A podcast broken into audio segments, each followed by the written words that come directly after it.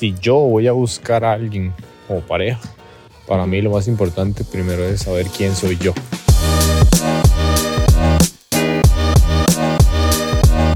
Hola, hola, bienvenidos al podcast de los hombres no lloran. Mi nombre es Daniel. Yo soy Fer. Y en este podcast hablamos de cuatro temas principalmente. Crecimiento personal, salud mental, masculinidades y relaciones. Entonces hoy vamos a hablar específicamente de relaciones. Pero les, primero que todo, antes de empezar, si escuchan el audio un poco extraño, nos escuchan agitados, es porque les traemos un nuevo formato. Se llama Conversaciones de Medianoche con Daniel y Fer. Entonces, nada, es porque todas las noches salimos a caminar como 45 minutos y nada, hemos tenido conversaciones bastante interesantes que creemos que son cool de grabar y compartir. Entonces, al rato les sirvo a ustedes. Entonces, hoy vamos a estar hablando de tres cosas que nos hubiese gustado saber antes de iniciar una relación. Exacto. Entonces, nada, antes de empezar, muchísimas gracias por estar acá, gracias por escucharnos, gracias por tomarse el tiempo de escuchar el podcast, verlo en YouTube, seguirnos en redes sociales y todo eso. Así que si les gusta el formato, nada más déjenlo saber en redes sociales, en DMs, en Insta y todo eso. Y prometo mejorar el audio para la próxima vez. Sí. Pero listo. ¿Cuáles creen que son tres cosas que cualquier persona que inicie una relación debe de saber? Como para tener una relación sana, como tres. Ajá. la primera, ¿qué quiere? De la relación, digamos. En su vida en general. Ok. Eh, la segunda, igual de importante, quién es él o ella. Por ejemplo, voy a ponerlo así. Si yo voy a buscar a alguien como pareja, para mí lo más importante primero es saber quién soy yo. Ok. Segundo, qué quiero. Ajá. Si de verdad quiero una pareja, pues genial. Y tercero, saber estar solo. Ok. Creo que son tres cosas que se me ocurren ahorita. No digo que sean las únicas, pero son las que se me ocurren ahorita. Como, ¿eso es lo que te hubiese gustado que te dijeran antes de iniciar una relación saludable? Creo que lo que más me hubiera gustado que me dijeran es aprender a estar solo primero. Sí. Porque socialmente, eh, como desde muy pequeño, es como, ¿y la novia? ¿Y la novia? ¿Y la novia? Sí. Pero nadie te dice como, ¿para qué? Es como, y, o sea, ¿por qué tengo que tener novia? Interesante. ¿Por qué tengo que tener novia? O sea, solo, solo te dicen, ¿y la novia? Pero no te dicen, ok, una relación es para esto, esto y lo otro. Ajá. O sí, más que todo eso es lo que me hubiera gustado primero. Y ya después, cuando yo no entiende que una relación es para X cosa, en mi caso para tener paz, tener alguien que me apoye y así, digamos. Eh, no tanto como las películas románticas, que es como por... Eh, como para completar. Sí, esas sino, sino como te hubiese gustado como que te dijeran que una relación es un aporte, no algo que te completa.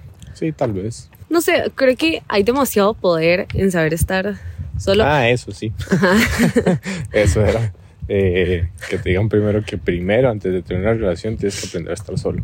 Que en ambas situaciones se aprende, pero primero creo yo, sin ser experto en nada de estas balas, que primero hay que saber estar solo para poder estar con alguien.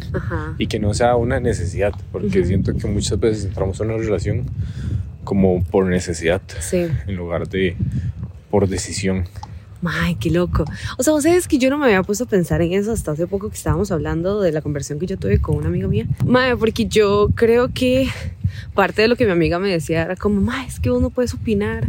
O bueno, estás como más sesgada de opinar como de la vida de soltera porque ahorita estás con alguien y tienes ya mucho tiempo con esa persona y estás viviendo con esa persona y no sé qué.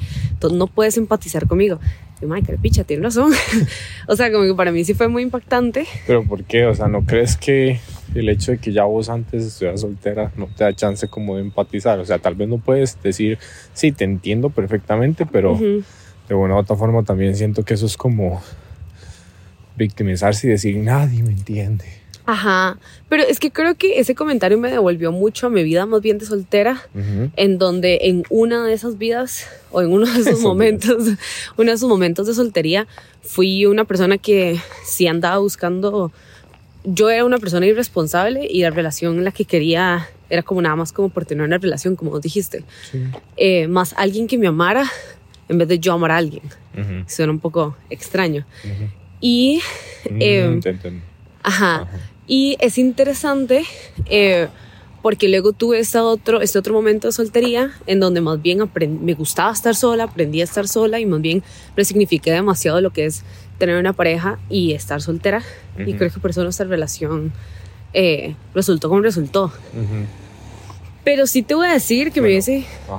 que, sí te voy a decir que me hubiese gustado mucho más como haber pensado que estar soltera es nice y que me hubiese dejado como de importar el apretes a tal o esté con tal o ligues a tal o por qué no intentas con tal o tal te gusta, porque no le das un chance, ¿verdad? Y como que me dejaran de importar tanto esos comentarios. Eh, incluso cuando un mae me hypeaba mucho ya por mucho tiempo, yo decía, mae, yo con este mae jamás, pero ¿qué tal si sí? o sea, como, que, como que mi gut me decía como que este mae no, 100% no, alerta roja, nada que ver. Pero era el Mae que por mucho tiempo ya me había estado como diciendo, Mae, qué guapa, Mae, quiero con vos, Mae, ¿por qué no hacemos aquí? ¿Por qué no hacemos allá?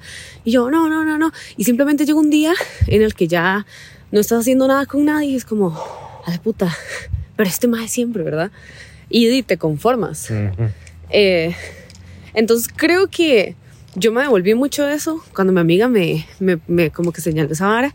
Y entonces dije, puta, puedo entender por qué la Mae ahorita puede sentirse como un poco extraña o con la necesidad de estar con alguien. Mm. Porque I've been there. Sí, sí, yo creo que todos hemos estado en el punto en el que creemos que necesitamos estar con alguien. Pero volvemos al mismo punto. Eh, y son varas que uno no le enseñan. A uno no le enseñan que, que uno no necesita a nadie. Y que por eso digo yo que uno necesita primero aprender a estar solo, porque si no entra a la relación con lo que tú dices, o sea, solo con ganas de, de que lo quieran a uno y no hacer nada y simplemente porque sí y no realmente por algo específico. O sea, no hay, no hay como un motivo atrás de la relación más que para estar con alguien, o sea, como para no estar solo ya. Es que, y sabes que también era lo que estábamos hablando ayer, de que creo que también yo creo que ambos, voy a decir, aprendimos. Ambos dos. Ambos dos, nosotros. Eh, aprendimos mucho juntos y creo que esto que hemos aprendido juntos, eh, for sure lo pudimos, haber aprendido como solos, pero creo que eh, algo que yo ayer te decía era como, Mae, si vos y yo llegásemos a terminar, definitivamente yo tengo la expectativa de una relación muy alta porque he aprendido de mí mucho, me he dado como demasiado el valor que, que, sé que tengo, que sé que merezco y entonces no esperaría menos. Además de la relación que nosotros hemos construido, me parece hermosa, entonces definitivamente no esperaría algo menos que eso. Entonces, creo que eh, si yo hubiese hecho este mismo insight, varas, o hubiese tenido ese mismo aprendizaje de darme el valor que tengo sola, hubiese sido aún más poderoso como me hubiese sentido el triple de mejor estando sola, me hubiese sentido el triple de mejor diciendo que no, diciendo que sí, aceptando ciertas cosas, hablando con mis amigos, más salir sola en un bar hasta siento que hubiese sido como más, me hubiese sentido como más empoderada, porque es como no le tengo que aceptar nada a nadie, no tengo que andar viendo quién me está mirando, no tengo que andar teniendo conversaciones incómodas. Y hubiese puesto más en, práctica, digamos, la frase de que no es una oración completa. Entonces creo que eso como mujer, teniendo el conocimiento que tengo ahorita de mi valor, me hubiese ayudado muchísimo estando como soltera. Y creo que teniendo eso, luego iniciar una relación, me hubiese iniciado ya una relación que no me hubiese quitado tanto tiempo. Sí, y es que es el, creo que como uno no le enseñan, uno tiene que aprender a pedradas. Entonces, sí. digamos, eso que dices, como de salir a un bar, ya con una mentalidad diferente. Aplica mucho a nosotros los maes porque, voy a poner mi ejemplo personal, eh, muchas veces cuando uno iba a un bar era como, voy a ver a quién me ligo. Uy, ¿te salías con esa mentalidad? Sí, sí, yo, ah, mis compas. Bueno, no voy a hablar por nadie más, voy a hablar por mí. eh, sí, yo muchas veces salí con esa mentalidad. ¿Y ¿Por qué? Porque... ¿Y salías con culos? ¿Cómo salir con culos? No, no voy a decir de culos. Salías con personas. O sea, como que si encontrabas siempre a alguien con quien ligar. Ah, no, yo era pésimo ligando. Bueno, sigo siendo pésimo ligando, entonces nunca ligaba a nadie. Pero. Eh, Nos teníamos que topar en un bar. No, hombre, eso hubiera sido mala idea. Sí, eso sido mala idea. Pero mi punto es que si uno entiende la parte de que uno no necesita ir a un bar a ligar, Ajá. puede ir mucho más tranquilo. Sí. Porque, vamos, a mí me pasaba que yo iba con, la, con las ganas, voy a decirlo así, Ajá. de que de encontrar a alguien que como no sabía yo estar solo, simplemente estar con alguien. Y de- también de que como era hombre, bueno, como soy hombre, que si encontraba a alguien era más hombre. Ajá. Entonces como si me lograba ligar a una, dos, tres güilas, Ajá. Entonces yo iba a ser más Oh. hombre. Entonces salía con esa presión, digamos. Entonces no se disfrutaba tanto porque al final, si no hablabas con nadie, no salías con nadie, no te apretabas a nadie, te era como una noche perdida. Entonces, cuando ya después salí y no me importaba que hubiese alguien que estuviese X o Y y no andaba pendiente de quién estaba y quién no, se disfrutaba mucho más lo que uno iba, Sí. que en mi caso era ir, salir con compas y bailar. Mae, sí. Eso era todo. Qué rico. ¿Sabes qué acabo de pensar? A mí y en el grupo de amigas, eh, a mí no me gusta cuando me han dicho, digamos, ah, es que Maffer tiene colmillo, no sé qué, porque no dicen colmillo de inteligencia emocional o no hablan del tipo de colmillo de salud, algo relacionado a la salud mental, hablan como del tipo de colmillo de tiene calle apretando, tiene calle hablando con más, o tiene calle algo relacionado con algo sexual. O sea, como que ese es el tipo de cosas que me admiran. Ujú. No voy a decir que ahorita, creo que eso ha cambiado mucho, pero en su momento sí era como, ay, mamá, lo que yo, qué puta. O sea, como que ahorita lo pongo en perspectiva y digo, mae, qué loco, me hubiese gustado que fuese un ejemplo, no de cómo ligarse a un mae, sino un ejemplo de cómo saber estar sola. Que qué chiva se ve esa mae sola y fuerte y empoderada. Entonces creo que es algo que también es interesante porque, mae, no sé, o sea, ahorita me hubiese gustado como ser esa Maffer que soy ahorita, esa Maffer, esa Fer que soy ahorita, como que más bien creo que mis amigas me, me respetan o me toman muchos en cuenta y, y admiran como esa parte de cómo yo resuelvo ciertas cosas. Ajá. Pero yo creo que de una u otra forma, y eso, primero sé que todo es imposible, porque di, no puedes volver, pero digamos, el hecho de que te pasase eso antes Ajá. permitió de una u otra forma que ahora tengas esta mentalidad Claro. Entonces, creo que sí, a uno, uno muchas veces le hubiese gustado que las cosas fueran diferentes en Sí. X o Y. Ajá. Pero di, a fin de cuentas, cuando te vas a perspectiva, retrospectiva, dices, ah, ok, genial. Eh, de y todo eso que me pasó me permite tener esta, esta, este punto de vista ahorita. Sí. Entonces, jaja. También creo que algo que también hablábamos en el podcast de. No me acuerdo cómo se llamaba, amor, la verdad. La hora de solteros versus amorosos. ¿Por qué estamos en una relación? Era. En el, sí, sí, no me acuerdo el título, pero es el de por qué estamos en una relación. Ajá, una cosa así. Y, y que hablábamos de como de que si uno está soltero, di Mike, que está soltero, pero como que lo disfrute, que lo de la. Basically, lo que estamos hablando ahorita. Ajá. Pero creo que, bueno, también yo ahorita, di, me gusta mucho la vara como de eh, trabajar mucho en mí. Entonces creo que, no sé si mi yo de 21 hubiese hecho lo mismo, Ujú. pero qué cool, me hubiese gustado como que alguien me hubiese dicho eso, como mamá, pero vos no sos la cantidad de, de, de, no sé, de... Es que también como yo, así como paréntesis, y, y, y como creo que es algo que a mí me gustó entender mío, como yo, yo solo tengo hermanos hombres, Ujú. entonces creo que yo escuché, tuve la oportunidad como de escuchar ciertas frases o, o comentarios que mis hermanos en su momento hacían de mujeres y yo decía, a ver, entonces yo no voy a dejar como, no me voy a hacer, no voy a caer en esas barras cuando un hombre me diga eso. Entonces me ahorró o me evitó muchas situaciones. Pero, ay, perdón, Nala. Ni nada. Pero entonces creo que por eso, mae, no sé, o sea, me convertí como en esa amiga colmillo, colmillo, eh, en esa amiga como con colmillo. Y definitivamente me hubiese gustado que alguien escuchara algo que me dijera como que, que eso no, no iba a ser lo único que podía hacer. Yo bien te dijese eso. Ajá, como que yo no era solo eso. Como que porque yo también siempre he sido como de, de pelear como, he- como discutido con vos o como de sentarme y hablar como este tipo de varas. O sea, no es como que eso es algo que lo tengo de la noche a la mañana, es algo que he hecho en la mayoría de mis relaciones. Sí. Entonces, di, también me hubiese gustado que alguien me hubiese dicho como, "Mae, ¿cómo resuelves este conflicto? Que es algo que pasa ahorita. Ajá.